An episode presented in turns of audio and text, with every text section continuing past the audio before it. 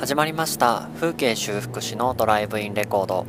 この放送は風景修復師の栗原大輔が車を運転しながら最近考えていることを5分間ほどお話しする番組となっております。本日は8月2日時刻は夜の8時16分です。皆様今日もお疲れ様でした。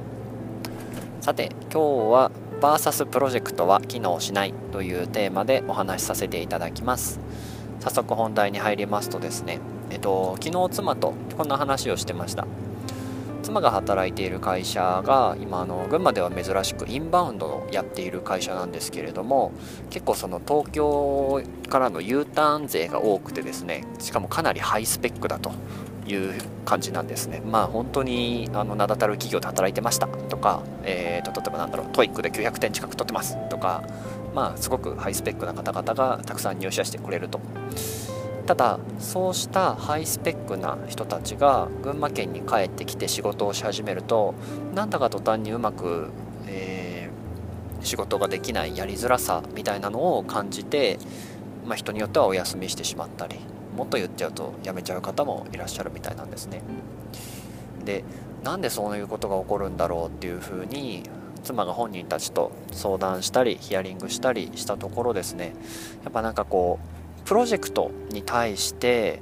急にこう、まあ、ベンチャーなので 任される裁量が大きすぎるからプレッシャーが大きいっていうのはもちろんなんですけど取引をさせてもらっている相手さんとのやり取りが結構大変だったりとかっていうのがあるみたいです。うんともちろんそれは自社も含めてあるいは取引先の方とかも含めて。とこのディレクションが結構大変だと。感じのヒアリング結果があったみたいなんですね。で妻の場合は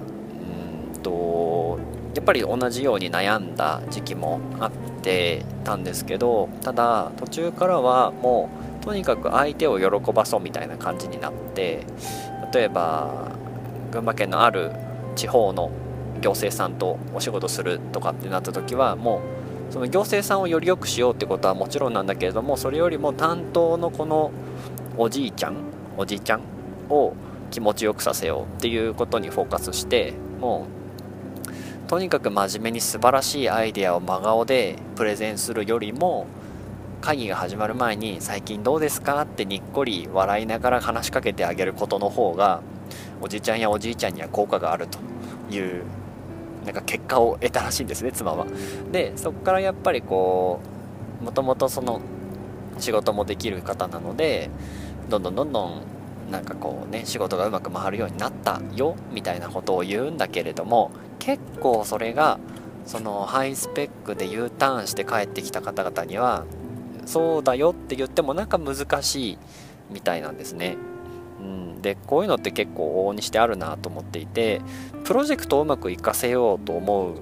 あまりそのプロジェクトに関与している人をちゃんと見れなくなっちゃうことって絶対あるなと思うんです。それが今回のテーマの VS プロジェクトは機能しないっていう風につけたんですけどプロジェクトに対してだけ何かやろうとしてしまうと結局機能しなくて成立しなくてうまくいかないっていうようなことありますよね。で、えーと、特に人間って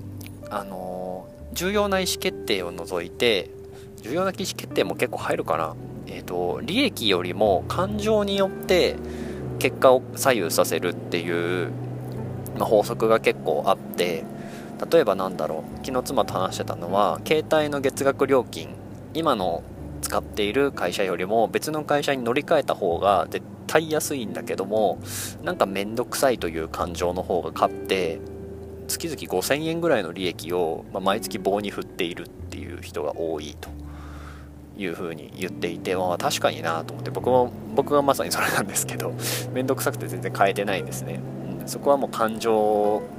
によって決めているなと思っていてなんかその本当に理屈ベースで自分の行動をちゃんと把握できるのであればこの5000円を毎月払ってるのは無駄だからすぐさま契約を買いに行こう。そのために時間夜の時間を使ってちょっと行ってこようとか休みの時間午前中使って行ってみようって絶対なると思うんですけど妻はそうならないんですよね。理屈じゃ人は動かないってよく聞きますし。で特に東京よりも僕は群馬県しかいないんで群馬のことしか分かんないんですけどもしかしたら地方全体そうかもしれないですが東京よりもその感情による意思決定の裁量が大きいような気がするんですね。なんかこう A 案と B 案とあってどっちの担当者の方がいいやつだから選ぶかとかって本当にあるんですよ 結構本当にあって案の中身よりもうんとその人がいいやつかどうか話しやすいかどうか仕事を頼みたいかどうかで全部決まっちゃうみたいなとこがあるんですね。で本来はそうならないために組織というものや会議というものがあってみんなで合意形成をして冷静な人間性を排除したっていうんですかね。うーんまあ冷静な理論的な